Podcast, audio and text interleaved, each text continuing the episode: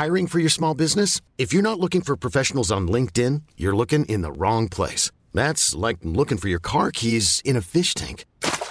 LinkedIn helps you hire professionals you can't find anywhere else, even those who aren't actively searching for a new job but might be open to the perfect role. In a given month, over 70% of LinkedIn users don't even visit other leading job sites. So start looking in the right place. With LinkedIn, you can hire professionals like a professional. Post your free job on linkedin.com slash achieve today. Quality sleep is essential. That's why the Sleep Number smart bed is designed for your ever-evolving sleep needs. Need a bed that's firmer or softer on either side? Helps you sleep at a comfortable temperature? Sleep Number smart beds let you individualize your comfort so you sleep better together. JD Power ranks Sleep Number number 1 in customer satisfaction with mattresses purchased in-store. And now, save 50% on the Sleep Number limited edition smart bed for a limited time. For JD Power 2023 award information, visit jdpower.com/awards. Only at a Sleep Number store or sleepnumber.com. Millions of people have lost weight with personalized plans from Noom, like Evan, who can't stand salads and still lost 50 pounds. Salads, generally, for most people, are the easy button, right? For me, that wasn't an option. I never really was a salad guy. That's just not who I am. But Noom worked for me. Get your personalized plan today at Noom.com. Real Noom user compensated to provide their story. In four weeks, the typical Noom user can expect to lose one to two pounds per week. Individual results may vary. Alors, est-ce que je peux vous demander ce que vous faites dans la vie Je vous en prie. Aujourd'hui, c'est à moi de vous le dire. Au commencement était l'action. Continuez à inventer. Je sais pas ce qui vous attend, je sais pas ce qui va se passer, mais on peut pas tout piloter. Vivez-le à fond. Ce que je fais euh, souvent, en fait, quand, quand ça va pas, quand j'ai besoin d'avoir des réponses, c'est que j'arrête de réfléchir. Je coupe les réseaux sociaux, je coupe mon téléphone, je dis aux gens que je suis indisponible et je me lève le matin sans savoir ce que je vais faire dans la journée. Et du coup, j'ai lâché pendant 4-5 jours. Et à la fin de la semaine, déclic, euh, je me suis dit, ok, euh, là, il faut que je mette le projet en pause. Je suis Sarah Crosetti et vous écoutez La Bascule. Ici, on s'invite dans l'intimité d'hommes et de femmes au parcours inspirant et singulier. On discute de ce qui les fait vibrer, des moments clés de leur existence où ils ont basculé vers d'autres horizons que ceux vers lesquels on les avait orientés jusque-là.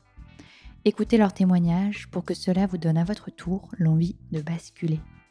Aujourd'hui, je rencontre Marie-Stéphanie Servos, journaliste et entrepreneuse, pour évoquer un sujet dont on parle rarement, celui d'une bascule qui ne se passe pas comme prévu, une bascule qui peut parfois vous rendre la vie infernale et le choix cornélien de continuer ou de mettre en pause un projet qui nous tient souvent très à cœur. Marie-Stéphanie est journaliste au L lorsqu'elle se prend de passion pour la place des femmes dans le monde de l'art. Elle crée alors le podcast Femmes d'art, suivi bientôt des événements et la publication d'un livre du même nom. L'engouement est tel que Marie-Stéphanie décide de quitter son job pour se lancer sur ce projet passion à temps plein. Mais au bout de quelques mois, elle s'épuise à la tâche, rencontre beaucoup d'obstacles pour monétiser le projet et pâtit de l'instabilité financière inhérente au projet. Que faire alors? S'accrocher, persévérer? Ou arrêter? Marie-Stéphanie fait le choix de reprendre un job stable et de mettre en pause le projet quelques mois. Certains y voient un aveu d'échec, j'y vois un grand courage, de la clairvoyance et une femme brillante qui livre ici un témoignage tellement utile pour les porteurs de projets, parce que les difficultés et les obstacles forgent aussi qui nous sommes et nos décisions futures. À mettre dans toutes les oreilles donc. Belle écoute Bonjour Marie-Stéphanie, je suis ravie de te euh, recevoir sur le podcast, que tu puisses prêter ta voix au podcast pour commencer cette nouvelle saison 2024. je commence la saison, ok, je suis hyper flattée. Peut-être avant toute chose, pour ceux qui ne te connaissent pas encore, est-ce que tu pourrais te présenter en quelques mots? Ok. Euh, donc, je suis Marie-Stéphanie Servos, j'ai 31 ans, euh, j'habite à Paris et je suis journaliste. actuellement, je suis rédactrice en chef d'un média féminin qui s'appelle Mademoiselle et j'ai aussi fondé un média et un réseau qui s'appelle Femmes d'Art. Je suis autrice d'un livre qui s'appelle également Femmes d'Art. Oui, bah c'est d'ailleurs par là, moi, que je t'ai découverte. Euh, et c'est aussi ce pourquoi j'avais envie de t'entendre sur le podcast. C'est que euh, avant de monter Femme d'Art, donc tu étais déjà journaliste. Euh, et ce qui est. Enfin, moi, ce qui m'intéressait, c'était que tu puisses aussi parler de ce projet, de comment il était né, de comment t'étais venue l'idée et de comment tu l'avais développé. Ouais. et bien, effectivement, j'étais journaliste avant de lancer Femme d'Art. J'ai une formation de radio, donc j'ai commencé par la radio et très rapidement, parce que le milieu de la radio est assez compliqué à intégrer quand, on est journaliste, il y a beaucoup de concurrence, très peu de place. Très rapidement, du coup, je me suis tournée vers la presse écrite et j'ai travaillé pour le magazine Elle, et c'est à ce moment-là que j'ai eu envie de créer Femme d'art, parce que, donc je travaillais pour, une rubrique qui s'appelle Elle Active, qui s'intéresse, à la place des femmes dans le monde économique sous plein d'angles différents, à travers des articles pour le site, pour des hors-séries et à travers des événements aussi.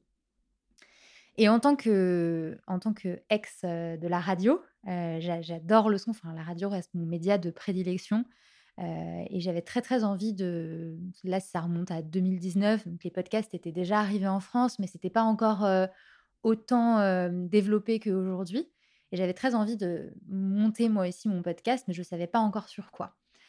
Et il se trouve que j'adore l'art, que je suis amatrice d'art, pas du tout experte. J'ai fait une ou deux années d'histoire de l'art quand j'étais à la fac, mais, mais je, je veux dire, j'ai pas des connaissances d'experte.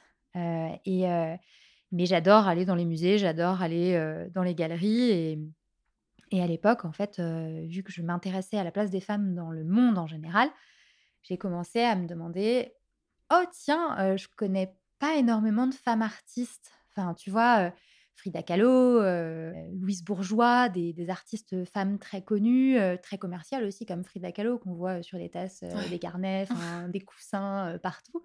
Et je me disais, mais c'est étrange, je connais pas énormément de femmes artistes. bon, bah, je vais aller au musée pour en découvrir de nouvelles. Et, et donc, je suis allée dans un musée et je me suis rendu compte que, ben, en fait, c'était très compliqué de trouver des femmes artistes. Je regardais, tu sais, les petits cartels au bas des, tableaux. Je voyais que c'était que des hommes. Et je voyais pourtant que représentés sur les, sur les toiles, en sculpture, c'était des femmes. Très souvent nues, très souvent dans des positions de, de domination, où, où, elles étaient dominées. Et je me suis dit, attends, il y a un sujet quand même. parce qu'on ne va pas me faire croire que les femmes n'ont jamais créé, que les femmes n'ont pas été créatrices. Et au même moment, ma red chef de l'époque, OL, me, dit Tiens, est-ce que tu peux interviewer Camille Morino, qui est donc la fondatrice de Aware, l'association Archives for Women Artists Research and Exhibition. Et donc, première association et seule association en France qui s'intéressait vraiment à la place des femmes dans, l'histoire de l'art. C'était les cinq ans de l'association. Elle me dit interview-la. Et en fait, j'en ai profité pour lui poser toutes mes questions et je me suis rendu compte qu'il y avait un vaste sujet, et que les femmes, artistes avaient de tout temps existé, que que c'était que simplement elles avaient été écartées et invisibilisées, de l'histoire de l'art, et que c'est pour ça qu'aujourd'hui, on avait très peu de femmes dans les musées en tant qu'artistes, qu'il y avait aussi tout un sujet sur la représentation, des femmes en tant que, bah, en tant que muse, par exemple, ce fameux concept. Et je me suis dit, OK, c'est ça mon sujet en fait. C'est ça mon, c'est ça mon, sujet de podcast. En plus, à l'époque, donc c'était il n'y a pas si longtemps que ça, mais il y avait très peu de contenu en français dessus. Il y avait des choses aux États-Unis, il y avait des choses en Angleterre, notamment le, très chouette podcast The Great Woman Artist. Mais il y avait peu de choses en France et je me suis dit, OK, bah, j'ai envie de donner la parole à des femmes comme Camille Morino qui travaillent pour redonner une place à toutes ces femmes artistes et aussi bah, d'aller interroger des artistes femmes contemporaines, parce qu'en m'intéressant au sujet, je me suis dit qu'il n'y avait pas non plus de femmes, enfin énormément de femmes dans les galeries. Les grosses galeries, en 2019, tu regardais les noms, les listes des artistes représentés. Tu as des statistiques là-dessus, par exemple?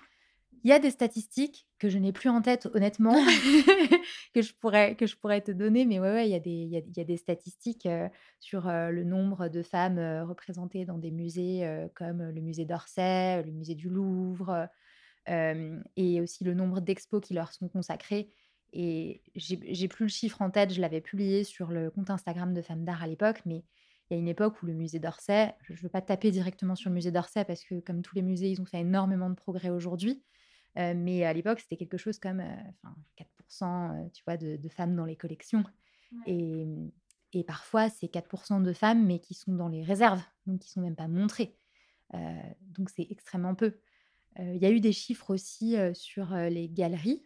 qui ont notamment les galeries et les foires, qui avaient notamment été produits par une galerie qui s'appelle Art, Girl, Art Girls Gallery, et qui montrait que bah, la place dédiée aux femmes était extrêmement faible. mais, mais je te dis, il suffisait vraiment juste d'aller sur le site des galeries et de taper artistes et de, de regarder les noms. Mmh. Et en fait, il y avait certaines, certaines galeries où il n'y avait juste pas une seule femme, d'autres où il y en avait une, mais sur 20 artistes. Et sauf que là, bah, on, parle, on parle d'artistes contemporaines. Et aujourd'hui, bah, en termes de chiffres, dans les études d'art, il y a 60% de femmes. Donc, il y a un problème, que ce soit bah, par la suite en tant, qu'artiste ou aussi à des postes de, direction dans des institutions, des musées, ce qui s'est là aussi aujourd'hui beaucoup, beaucoup amélioré. Mais à l'époque, c'était pas ça. Enfin, il y avait énormément de, femmes dans des postes, on va dire, des postes d'encadrement ou des postes de, coordination, de logistique, mais à des vrais postes de direction, c'était pas, c'était pas tout à fait paritaire, enfin pas du tout même. ça va mieux aujourd'hui, c'est cool, il faut le dire, mais, mais disons que le chemin commence juste à être fait. Donc tu commences par ce podcast. Ouais. Euh, donc tes premiers épisodes, c'est aussi parmi les personnes que tu as déjà interviewées pour le L? J'ai vraiment commencé tout de suite. Ok. Donc euh, ma première euh, interview, c'était Camille Morino. La deuxième, c'était une artiste qui s'appelle Tiffany Boel, qui est une artiste franco-japonaise contemporaine, qui est depuis devenue une de mes très très bonnes amies et en fait, ça s'est fait dans la, dans la foulée. On va dire, je me suis plus intéressée à ce sujet-là avec Femme d'art que avec le L. Parce qu'après, pour mmh. le L, je traitais aussi, tu vois, de la place des femmes en politique, dans le sport, dans la santé. C'était très varié. Donc, tu commences, tu fais quelques épisodes à côté de ton travail. Tu arrives à allier les deux? À l'époque, oui. ouais, ouais, à l'époque, oui. Bah, en fait, je faisais ça le soir. Euh, et le week-end. Et vu que ça me passionnait, euh, ben, je pense que tu sais ce que c'est aussi. Euh, quand il y a quelque chose qui te passionne, tu comptes pas les heures. Et, à l'époque, j'avais aussi pas d'enfant. Donc, j'avais pas la même énergie. Et toute mon énergie était mise dans ce projet avec passion. donc, j'arrivais à jongler. et quand est-ce que du coup, Femme d'Art devient plus qu'un podcast? Alors, donc, là, je commence donc le, projet. Très rapidement, je vois qu'il y a un fort engouement. je ne m'y attendais pas du tout. C'était vraiment de la recherche un peu personnelle au début. Je vois qu'il y a beaucoup d'écoutes. je crée le compte Instagram. les gens s'abonnent, s'abonnent, s'abonnent. Je me dis, «Mmh, trop cool, ça, ça, part bien. Mais ça reste ce petit loisir, ce petit mmh. hobby qui me faisait plaisir. Et c'était à la fin de la première année du Covid, donc fin 2020 fin, fin de mon contrat au L, qui était un CDD, on me propose autre chose. Ça me convenait pas à l'époque. c'est quelque chose qui avait moins à voir avec ce que je faisais, donc le journalisme, et j'étais pas, j'avais pas très envie de poursuivre. Femme d'art avait pris vraiment beaucoup, beaucoup d'ampleur à ce moment-là. je suis tombée enceinte aussi à ce moment-là. et, à peu près dans le même temps, j'ai été contactée par une maison d'édition, les éditions Le Duc, qui aimait beaucoup le podcast et tout le contenu qui était créé sur le compte Instagram et qui du coup me proposait d'écrire un livre. pour, on était sur la fin de l'année 2020 et la proposition, je crois, m'a été faite genre en novembre et la publication c'était pour octobre. Donc c'était rapide. Et je me suis dit, ok, bah en fait là, mon contrat arrive à terme j'ai la possibilité de toucher le chômage aussi, donc d'avoir, mine de rien, un petit temps de, où je peux préparer les choses, planifier, et où je sais que ce n'était pas énorme mon chômage, mais je, savais que j'avais cet espace-là pour quand même être safe financièrement. ma grossesse aussi, donc mon accouchement qui arrivait, donc je me suis dit, bah, c'est là que tout commence. et, et, puis, on va voir s'il faut donner une chance à ce projet qui prenait de plus en plus de place dans ma vie aussi, bah, c'est maintenant qu'il faut le faire parce que, parce que tout, était, tout, tout était un peu réuni au même moment et que j'avais le temps et que j'avais envie de me l'octroyer ce temps et de vraiment donner toute sa chance au projet. Et attends, donc là, ça faisait combien de temps que tu avais lancé euh, le podcast euh, quand tu décides vraiment d'avoir, de, d'arrêter, de prendre le chômage pour euh, continuer à développer le projet Ça fait combien de temps? Ça faisait un an et demi à peu près. Ok, oui, donc tu avais quand même bien eu le temps. Un an. Entre un an et un an et demi. Donc ouais. Euh, et entre-temps, il y avait quand même eu le confinement. Et c'est vraiment au moment du confinement où tout a explosé. Euh, les écoutes, euh, le nombre de personnes qui suivaient le compte Instagram. C'est à ce moment-là aussi où j'ai commencé à recevoir des propositions de collaboration, où euh, des, des musées, des institutions me contactaient, des galeries, en me disant on aimerait bien travailler avec vous. Et moi j'étais là, mais quoi? Je comprends pas. Enfin, je sais de quoi vous me parlez, travailler avec moi.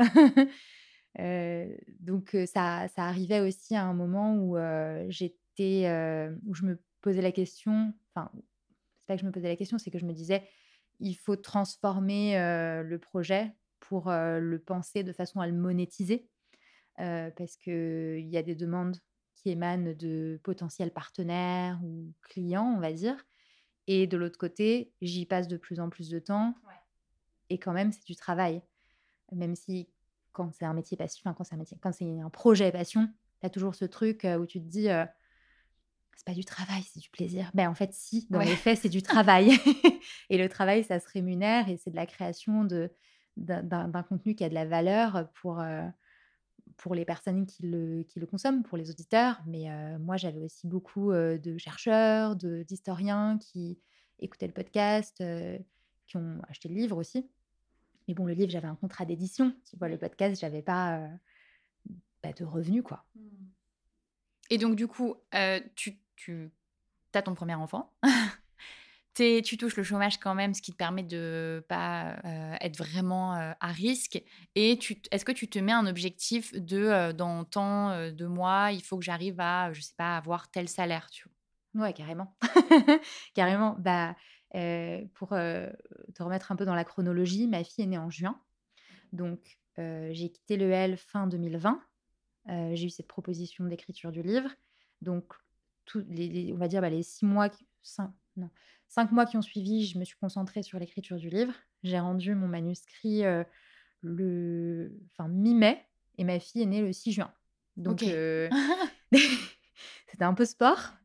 Mais la première partie d'année a vraiment été consacrée au livre et je m'étais dit, bon, euh, je, voilà, dès la rentrée, dès que j'ai passé mon congé maternité, je me consacre à vraiment cadrer le projet. Donc, ma fille est née, euh, énorme tsunami euh, auquel je ne m'attendais pas du tout, euh, comme, comme je crois pas mal de parents, mais, euh, mais ça, ça a été une grosse claque dans ma figure à ce moment-là. Et j'ai assez mal vécu mon postpartum parce que je pensais que j'allais pouvoir bosser. J'étais entourée de gens qui avaient eu des enfants marketing, qui dormaient tout le temps, qui, et qui du coup laissaient la possibilité à leurs parents d'avoir des activités. Et moi, ma fille, elle ne dormait pas, elle pleurait constamment. Et je me souviens parce que je devais relire mon manuscrit et que avant qu'il parte à l'impression et que euh, et que en fait j'avais pas le temps de le relire. Alors que tu vois, j'avais quand même deux mois et demi de de, post- enfin, de, de congé mat et j'avais pas eu le temps. Enfin, je, je l'avais relu, mais vraiment, à... c'est la seule chose que j'ai pu faire. Donc je suis arrivée début septembre, ma fille était en crèche et là euh, je me suis dit waouh, t'as 8 heures, 9 heures, 10 heures par jour où vraiment tu peux faire euh, tout ce que tu veux. euh, T'as pas d'enfant à gérer pendant 10 heures, pendant 9 heures. Euh, donc, euh, donc là, il faut se mettre à fond. Donc, rentrée septembre 2021, euh, je, me décide, je décide de me mettre à fond. J'établis un, vrai, un vrai business plan.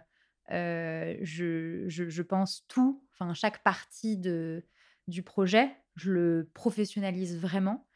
Et je me donne pas vraiment d'objectif de rémunération.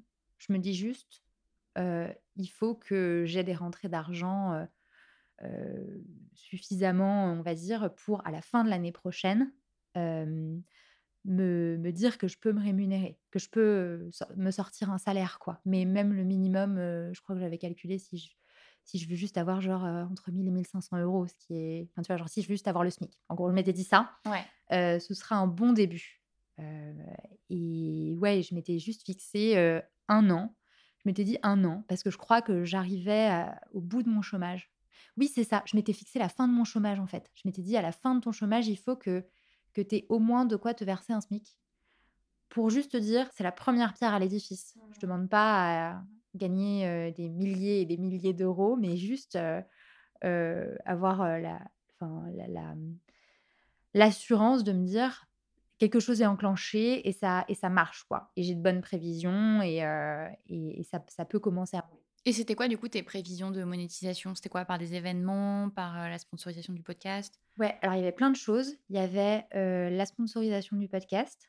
Donc j'avais vraiment, créé, heu, tout un kit, heu, média, heu, avec, plein de packs différents, pour le podcast. Donc, tu avais le choix soit d'être sponsor du podcast sur une saison, soit d'être, de collaborer sur un épisode ou plusieurs.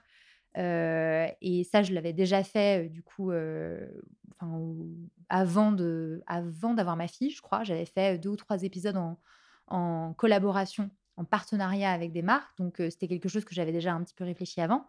Il y avait ça.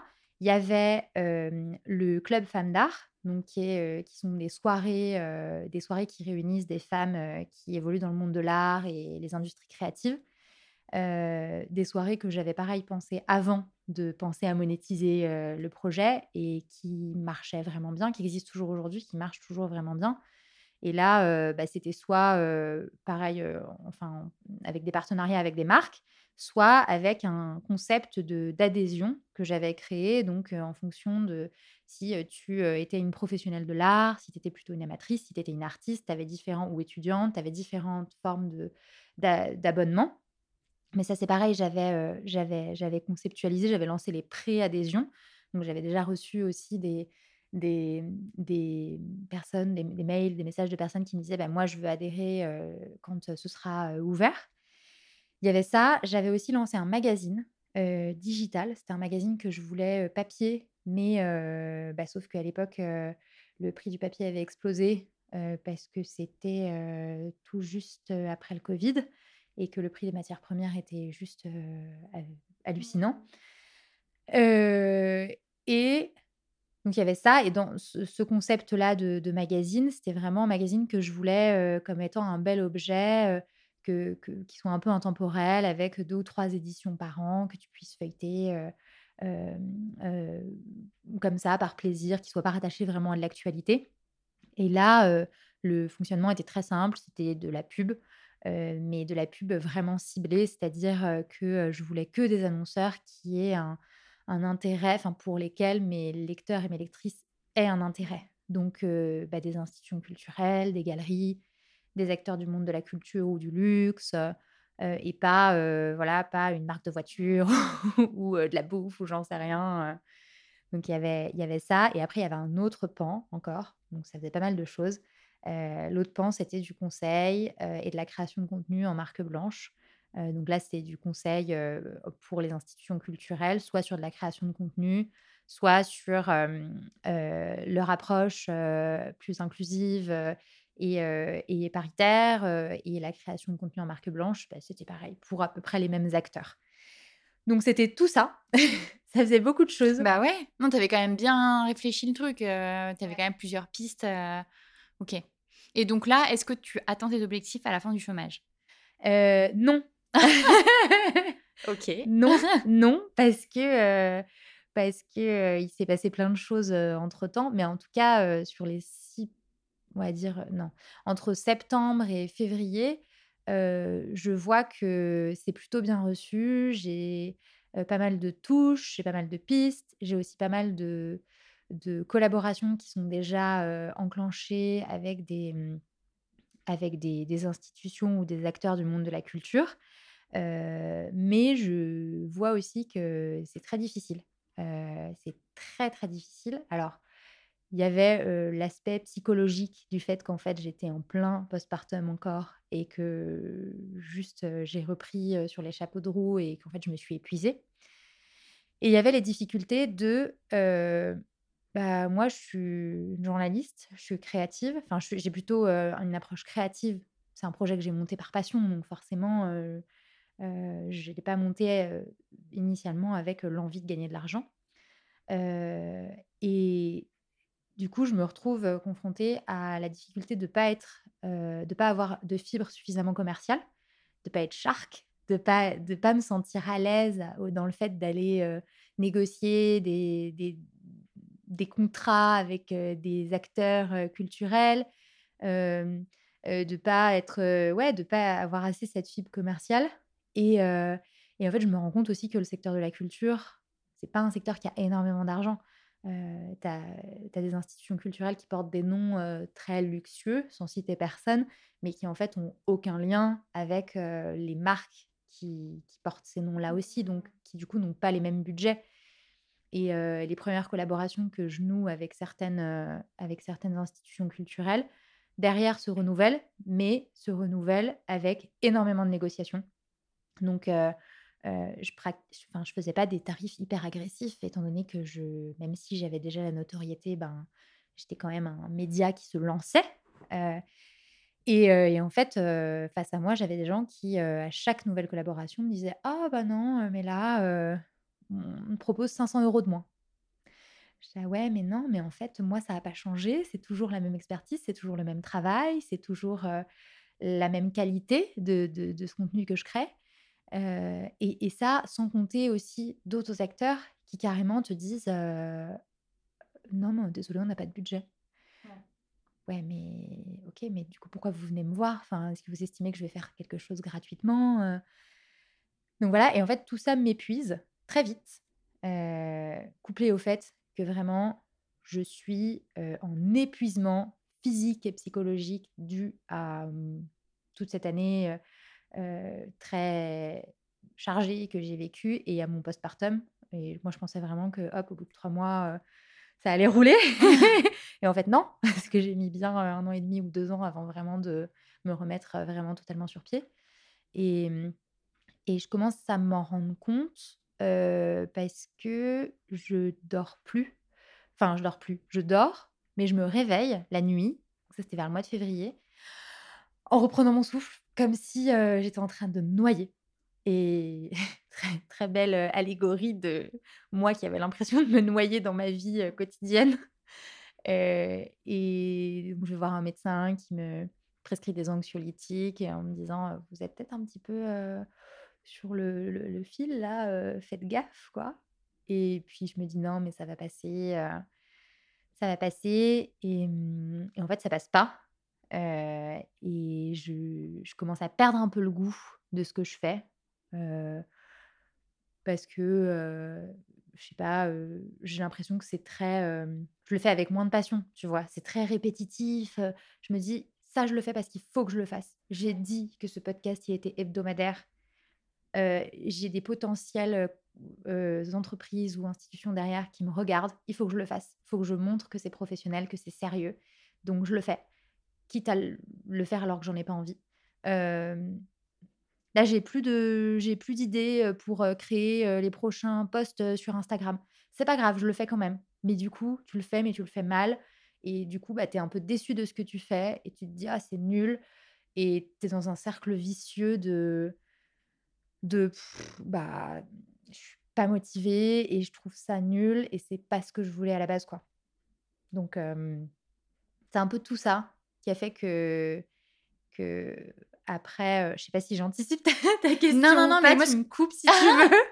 Non, mais j'allais dire, c'est hyper intéressant parce que je trouve que c'est un exemple qu'on a, enfin, une histoire en tout cas qu'on a assez peu traité dans le podcast, c'est euh, le fait que tu as un side project, un projet un peu passion qui d'un coup devient bah, ton projet professionnel à plein temps et ça soulève du coup plein de questionnements, plein de nouveaux problèmes et puis plein de challenges. Et du coup ça c'est intéressant parce que c'est pas toujours tout blanc de je quitte mon job pour faire ce truc et ça marche et tant mieux tu vois. Parfois c'est je quitte mon job pour faire ce truc mais il y a mille aspects que j'avais pas du tout anticipés qui sont là et maintenant qu'est-ce que je fais?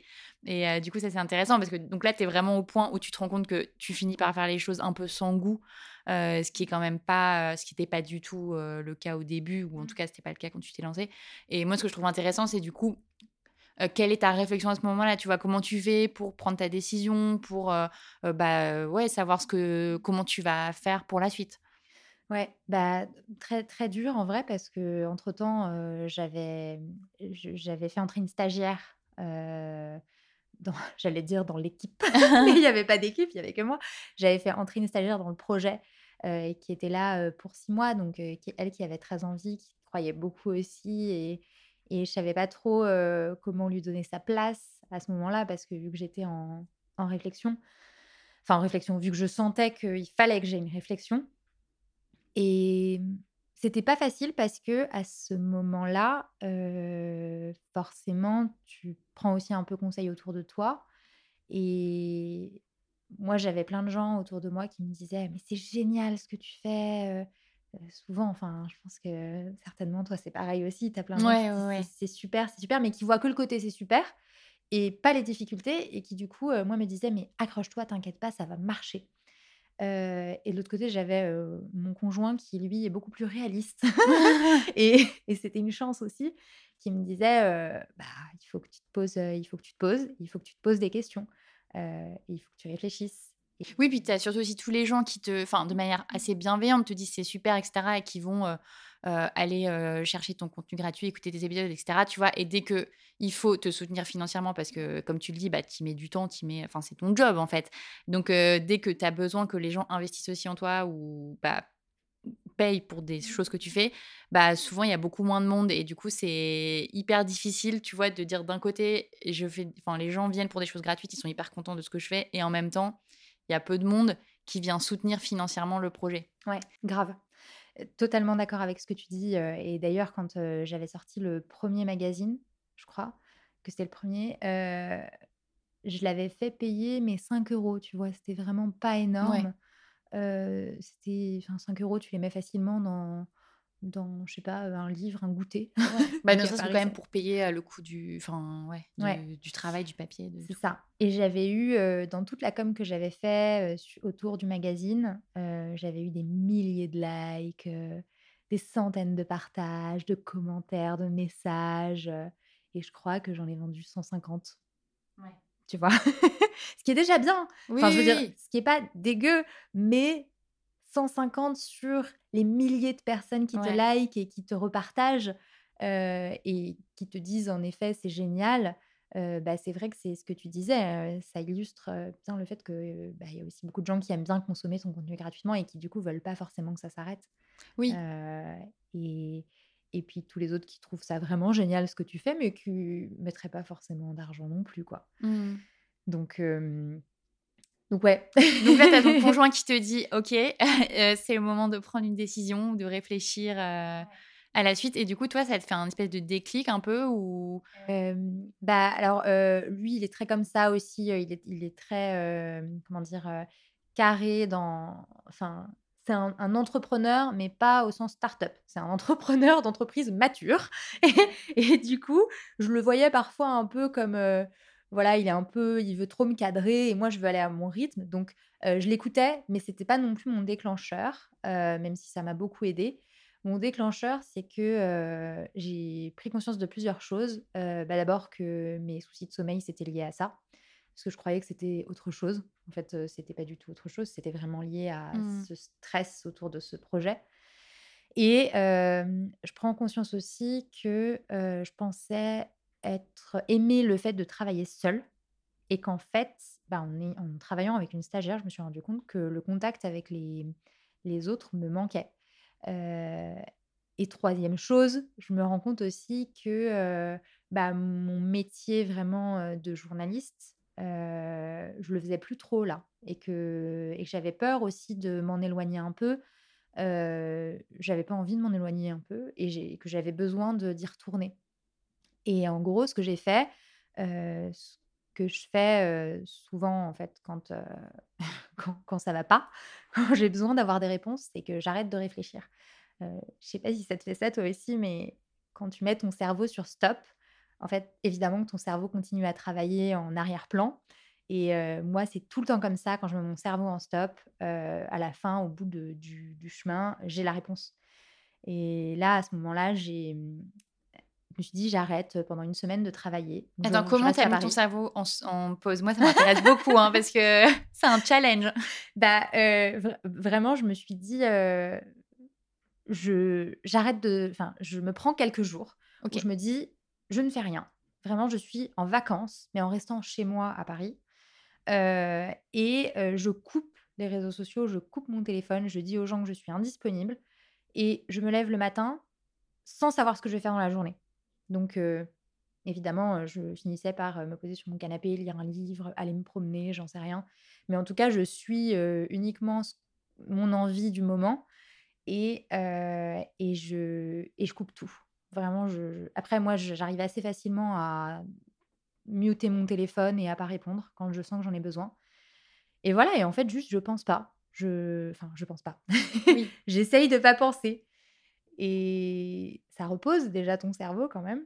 parce que parfois, quand tu as un problème, tu as l'impression qu'en réfléchissant, en réfléchissant, en réfléchissant sans cesse, tu vas régler ton problème. Alors qu'en fait, parfois, bah, c'est justement. Ouais, c'est quand tu lâches. C'est quand tu lâches. Et, et du coup, j'ai lâché pendant 4-5 jours où effectivement, j'ai rien fait. Euh, j'ai même pas. Enfin, j'ai lu, des, lu des livres, j'ai écouté quelques podcasts. Qu'est-ce que j'ai fait d'autre? Je suis allée me promener. Enfin, j'écoutais vraiment juste mon envie. Et à la fin de la semaine, déclic, je me suis dit, OK, là, il faut que je mette le projet en pause. Et il faut que je retourne dans une rédac quelques temps le temps de voir où j'en suis, quoi. Enfin, j'ai besoin de, retourner là dans une rédac avec un, job stable, à faire mon métier de journaliste. Et, et, quoi qu'il en soit, là, j'ai vraiment, je ressens le besoin de mettre ce projet en mmh. pause.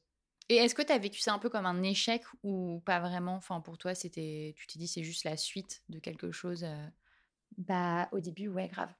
Au début, grave. Parce que je sentais que c'était ce qu'il fallait que je fasse. Mais déjà, bah, c'était plus vis-à-vis des autres. C'était pas tant vis-à-vis de moi parce que je sentais qu'il fallait que je le fasse, mais bah, comme on disait, les gens qui sont autour de toi et qui te disent mais si ça va marcher, ça va marcher, ça va marcher. Mais ils sont pas dans le projet. Ouais. Ils sont pas dans le projet et j'ai dû dire à des personnes qui me sont proches et qui sont vraiment très bienveillantes, qui croyaient en le projet, j'ai dû leur dire bah écoute, j'arrête. pour l'instant, je mets en pause et en fait, ça a été hyper bien accueilli, mais, mais j'ai eu du mal à le dire aux autres. Parce que, et d'ailleurs, je ne l'ai jamais annoncé sur le, le toute la com de Femme d'Art. Hein, j'ai juste mis en pause un temps. Et, et, ouais, j'avais peur que, que les gens me disent Ah, ok. Bah, tu sais, enfin. ok, bah, tout ça pour ça, ou ah, elle n'a pas réussi. Mais, ou alors, comment elle a fait pour pas réussir alors que c'était génial, tu vois? Et, et derrière, j'avais aussi bah, mon conjoint, pareil, je me, il lui, il me mettait pas de pression, mais moi, je me mettais une pression vis-à-vis de lui parce que bah, maintenant, on n'était plus deux, on était trois et qu'on avait aussi des frais à, sortir chaque mois pour notre fille la crèche qui coûte super cher, enfin tous les frais que tu as autour d'un bébé. Et, et, je me disais, c'était ça aussi ma pression, c'est que je me disais, il faut que je réussisse ce projet parce que si j'y arrive pas, bah, je, vais, je vais devoir arrêter. Mais si j'y arrive pas, je ne je, je vais pas pouvoir payer tout ce que j'ai à payer. Je vais pas. et donc, je me mettais une pression vis-à-vis de lui aussi en me disant, bah là, il m'a grave soutenu. il faut que je lui montre que je vais y arriver. Il y a ça aussi, les gens qui te soutiennent vraiment autour de toi et, et, et, où tu te dis, bah, je peux pas les décevoir. Ils m'ont soutenu. Il faut bien que ça te paye derrière. Au sens propre et au figuré, quoi. Ouais, je comprends. Et, et après, ouais, pour moi, je l'ai moins vu comme un échec parce que vraiment, c'était une nécessité. Après, il y a quand même eu un temps où, ouais, c'était plus socialement. J'avais, j'avais du mal à le présenter. «Ah, t'en es où avec Femme d'art?» Je savais pas trop quoi répondre, parce que j'avais pas envie de dire, «Bah, ça va pas marcher» ou «Ça marche pas» ou «Ça aurait pas dû marcher comme ça aurait dû marcher». mais c'était vraiment plus vis-à-vis des autres parce qu'aujourd'hui, je le vois totalement différemment. Je pense que le temps a fait que aussi, puis c'est resté quand même, c'est resté quand même un succès aussi parce qu'il y a le livre, il y a le livre qui qui s'est très bien vendu y a, je reçois encore plein de messages aujourd'hui de gens qui me disent ce podcast a changé ma vie parce que c'est comme ça que je me suis lancée dans tel secteur. et donc je me dis ça, ça c'est pas un échec, c'est un échec financier Enfin, en tout cas, c'était pas un projet euh, qui, Qui était qui assez était- monétisable, voilà, ouais, ou ouais, viable, quoi. qui était viable. Euh, il aurait pu l'être, mais différemment.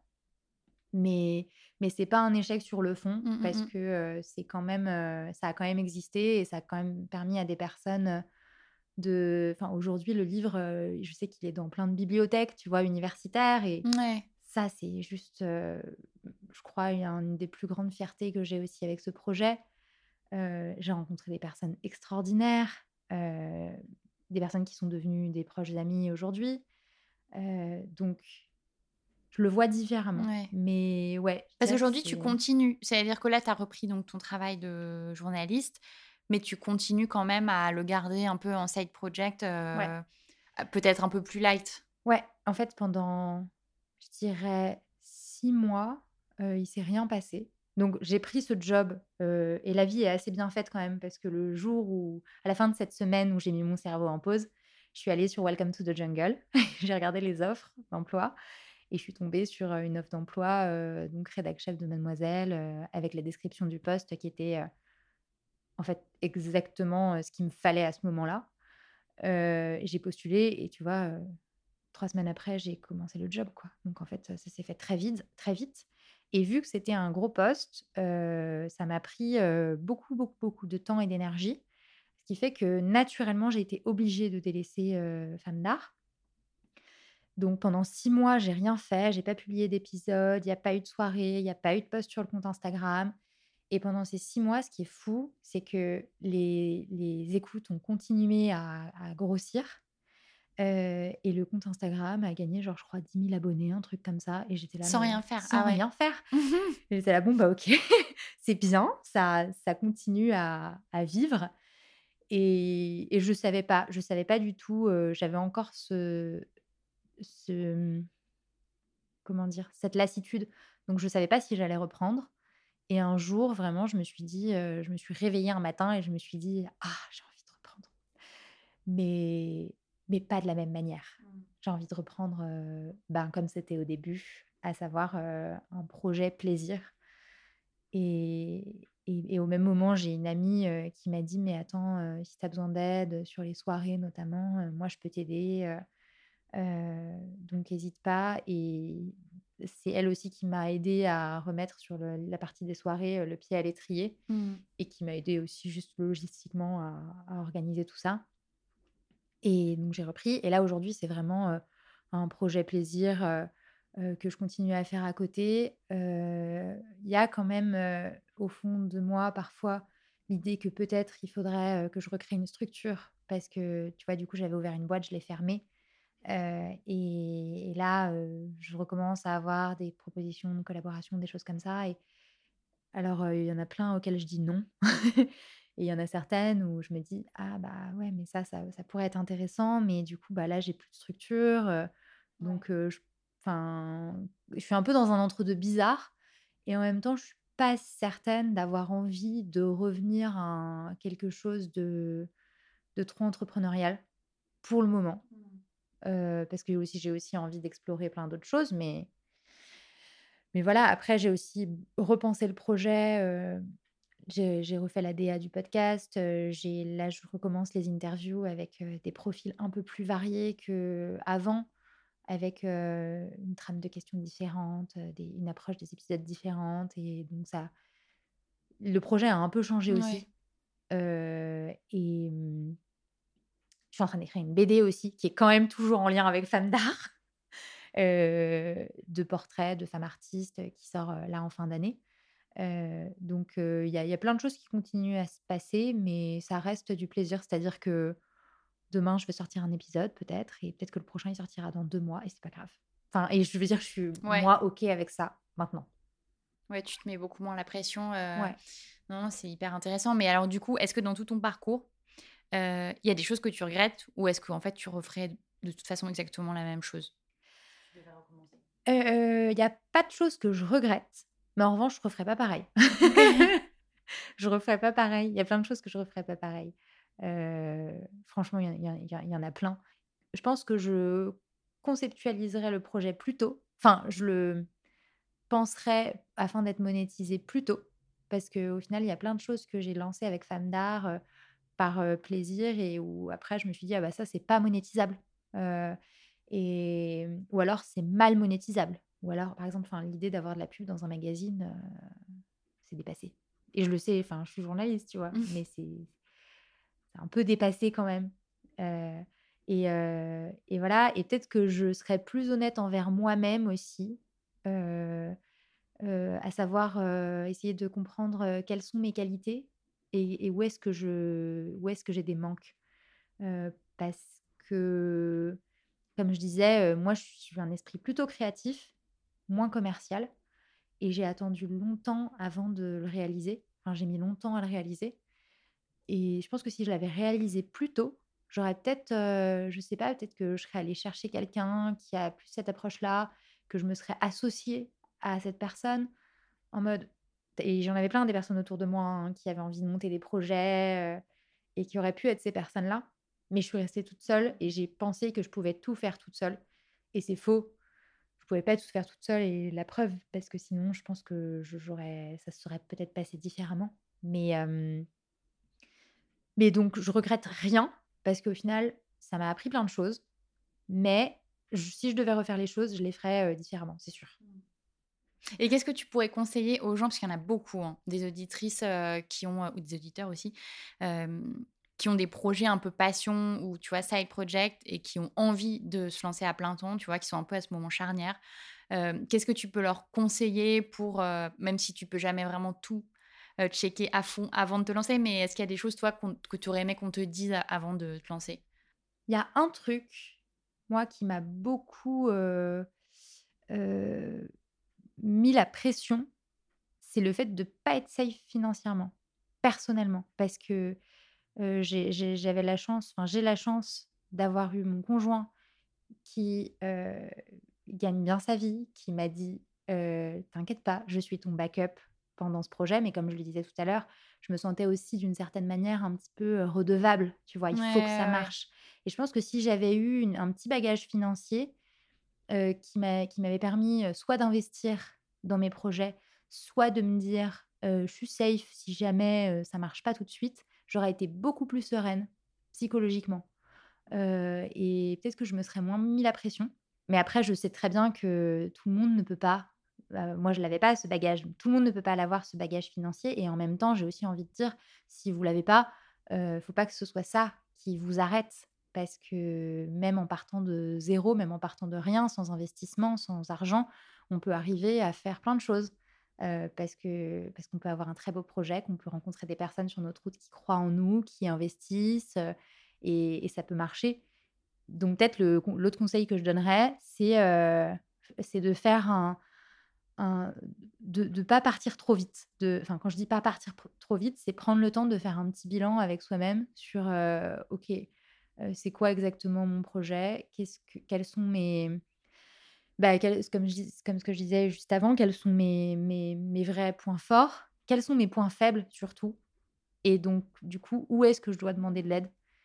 Parce que c'est pas, c'est pas un gros mot de demander de l'aide. Au contraire, il y a ce truc hyper. un, un peu de fierté qu'on a, qui est très français de se dire non, j'ai réussi moi-même.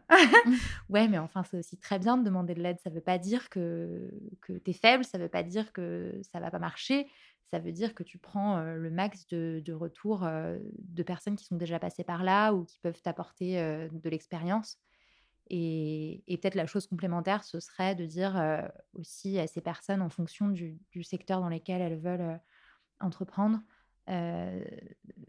même si c'est voilà et encore plus si c'est un, sujet passion d'aller de prendre contact avec des gens qui évoluent déjà dans ce secteur qui ont peut-être monté des des projets professionnels ou juste passion et d'aller leur proposer un déj, leur demander des conseils et en fait les gens on a toujours peur de prendre contact avec eux, de, de, les déranger, etc. Et en fait, les gens, ils sont toujours hyper friands de, de, transmettre, de donner des conseils, de faire des retours. en général, les gens sont bienveillants, franchement. Donc, je dirais, voilà, de faire ça. Et la dernière chose, pardon, c'était qu'un conseil, j'en donne plein. Et la dernière chose, c'est vraiment de se mettre des, un, cadre et des limites. Parce que quand c'est un projet passion, comme on le disait au début de l'épisode, on voit pas les heures passer, on voit pas et on voit pas à quel point on peut s'épuiser à la tâche parfois parce que on aime tellement ce qu'on fait qu'il n'y a pas d'horaire, il n'y a pas de limite. Sauf que le burn-out, il est vrai aussi pour les projets passion et surtout pour les projets passion parce que, parce que justement, on ne se met pas de limite et il y a un moment donné, même si on aime ce qu'on fait, on peut juste ne pas réussir à se lever un matin et, et en fait, ça peut, mine de rien, un peu tout foutre en l'air aussi. c'est hyper important d'avoir un, comment dire, une frontière entre ce qui est de l'ordre du travail, quand bien même c'est de la passion, et ce qui est du moment de, de repos et, et de chill et de je ne fais rien mmh. et je pense à autre chose. Ouais, ça, je suis d'accord. Tu as, plus tendance, quand c'est ton projet à toi, à ne plus avoir de week-end parce que, ouais, c'est ça, ça, ça glisse comme ça et tu n'arrives plus à mettre de barrière entre ta vie pro, ta vie perso, enfin, est un peu mélangé, quoi. Et après, ça devient une obsession. Et c'est mauvais quand ça devient une obsession. J'en rigole maintenant, mais moi, c'était devenu une obsession et c'est pas sain. Et sur ces sujets-là, du coup, plus entrepreneuriaux ou changement de vie, est-ce que tu as des inspirations, des livres, des, des, personnes, tu vois, que tu pourrais recommander? En vrai, beaucoup de mes inspirations, c'est des gens de mon entourage, mes amis notamment. Des, tu vois, je parlais de Tiffany Boyle tout à l'heure, qui est artiste et qui est surtout une super entrepreneur. Parce qu'aujourd'hui, tu peux malheureusement pas être que artiste, il faut aussi que tu vendes ton travail et donc, autour de moi, j'ai des, des, des, femmes qui, qui, entreprennent et qui sont, qui sont du coup aussi très inspirantes, qui, qui ont donné quelques interviews en podcast. Donc, ça peut peut-être aussi intéresser des personnes qui écoutent. Céline Chung aussi, qui est la fondatrice de Bao Family et qui, elle, pareil, c'est juste une entrepreneur incroyable, pour le coup, très complète et hyper successful et qui aussi fait face à des défis, plein, mais, mais qui arrive à les relever et, et qui, est, qui est vraiment une personne qui est une de, mes, de mes bonnes amies et qui est très inspirante aussi. je, voulais citer une autre personne, Jessica Troisfontaine. Qui Tu sais qu'on fait un podcast live dans deux semaines avec ah elle? Ouais. Trop drôle. ouais, le 18 janvier, exact. Donc tu vois, ça te déjà les bonnes personnes. Mais je, la cite parce que pour les gens qui la connaissent pas, c'est donc une personne qui était avant avocate, qui a ensuite monté une marque de fringues qui était génialissime, que j'adorais. et Septem. Qui, Septem, voilà, qui, qui, faisait des super, des super combinaisons, mais pas que. Et, et qui, là, a basculé, justement, puisqu'elle a fermé Septem. Elle a, elle a mis fin à, ce, à cette belle aventure et aujourd'hui, elle se lance dans plein, plein d'autres projets. et c'est un bel exemple de résilience, je trouve, à travers un parcours d'entrepreneuriat et de bascule aussi, parce que je suis sûre qu'elle va réussir à faire des choses géniales. Enfin, elle en fait déjà mmh. aujourd'hui. donc voilà, donc je citerai déjà ces trois personnes qui m'inspirent beaucoup et après, j'ai écouté des podcasts comme celui de Pauline Léniaud, je pense que tout le monde le connaît déjà, où il y a pas mal d'entrepreneurs qui, qui, interviennent et qui racontent leur parcours. après, c'est plus des lectures sur des. C'est pas vraiment des lectures sur l'entrepreneuriat à proprement parler, mais J'aime bien lire des biographies de bah, d'entrepreneurs en vrai, ou, ou mais aussi de plein de personnalités différentes. Et il n'y a pas longtemps, alors il y a pas longtemps, j'ai lu un, petit livre qui s'appelle Les Vertus de l'échec de Charles Pépin. Ah, on en a déjà parlé, ouais. Ouais, qui est vraiment super. Franchement, je le recommande à tout le monde. et il faut pas forcément être en train de vivre un échec pour le lire mais mais ça, permet de mieux comprendre bah, ce dont je parlais tout à l'heure. Pourquoi, pourquoi, en fait, en France, on a si peur de l'échec et du coup, pourquoi on ne se lance pas aussi alors que dans plein d'autres pays, en fait, l'échec, c'est plutôt une, perçu comme une fierté et que bah, plus on tombe, plus on, mieux on sait se relever. Et dans ce livre, Charles Pépin, il cite plein, plein de références donc c'est pour ça déjà que je cite ce livre, parce qu'il y a plein de références de personnalités qui ne sont pas forcément des entrepreneurs, mais des artistes qui ont pu vivre des, plein de, rebondissements, de bascules et, d'échecs et, de, et de succès dans leur vie. Euh, il cite euh, Barbara, euh, la chanteuse, euh, il cite Raphaël Nadal euh, et il cite euh, Steve Jobs. je pense que tout le monde connaît la biographie de Steve Ouais. Jobs. Je crois que c'est Walter Isaacson qui l'a écrite et, ça m'a donné très très envie de la lire parce que parce que Steve Jobs il, a- il s'est d'abord d'abord fait virer de sa propre boîte quand même parce que parce qu'il était trop arrogant parce qu'il avait un management hyper hyper rude pour au final y revenir 12 ans plus tard avec énormément de de d'expérience d'humilité une vision différente et et c'est un exemple que je trouve chouette pour se dire que bah, en fait on peut se lancer on peut se foirer on peut basculer on peut et on peut y revenir et en fait, ça pourra être, différent, ça pourra être mieux, mais mais il y a plein de choses à apprendre, dans les dans les dans les bascules de nos vies, dans les dans les dans les chutes, dans les dans les les échecs aussi et et donc ça pour dire qu'il y a cette biographie-là, mais qu'en réalité, je recommande les biographies de de plein de gens qui peuvent vous inspirer, qui soit ont évolué dans des domaines dans lesquels vous avez envie d'évoluer ou ou pas, ou qui vous inspirent juste. Mais, heu, mais voilà, heu, ce petit livre peut être une inspiration pour après, heu, rebondir sur d'autres livres aussi, et d'autres parcours, très inspirants. Chouette, je note. Je, note. je vais me le rajouter sur ma to-do, euh, le petit bouquin sur la vertu de l'échec. euh. J'ai clairement corné toutes les pages et souligné toutes les pages. Non, non, mais je crois que ça fait plusieurs fois. Il y en a. Est-ce que je sais pas si c'est aussi Charles Pépin On en a, on m'en a conseillé un sur le bonheur. Je me demande si c'est pas lui aussi. Je sais qu'il a écrit plein de bouquins super. Là, je suis en train d'en lire, un autre sur euh, vivre avec son passé. Bah, c'est celui qui est sorti l'année dernière, je crois. Pareil, hein, ça fait très peur dit comme ça, mais, euh, mais c'est plutôt un livre sur la mémoire et l'impact de, de la mémoire sur nos vies. Donc c'est hyper intéressant. Et c'est aussi un livre sur la famille et comment vivre avec sa famille. Ok, je le rajouterai dans la description du podcast. Voilà. Et Marie-Stéphanie, on arrive à la fin du podcast, de l'épisode. J'ai une dernière question rituelle pour toi qui est quel est ton conseil principal pour les gens qui ont envie de basculer? Ouais. c'est dur comme ouais, question. c'est dur. Euh, déjà, c'est passé trop vite cet épisode. J'espère que j'ai pas trop parlé. Euh, le faire, tout simplement. Le faire. Et je crois que c'est un des meilleurs conseils qu'on m'a donné euh, quand ça allait pas très bien à l'époque euh, femme d'art, enfin quand j'étais dans, un peu dans le down, et que du coup j'arrivais pas à avancer. Je savais pas quoi faire. Je savais pas s'il fallait basculer. Je savais pas s'il fallait continuer.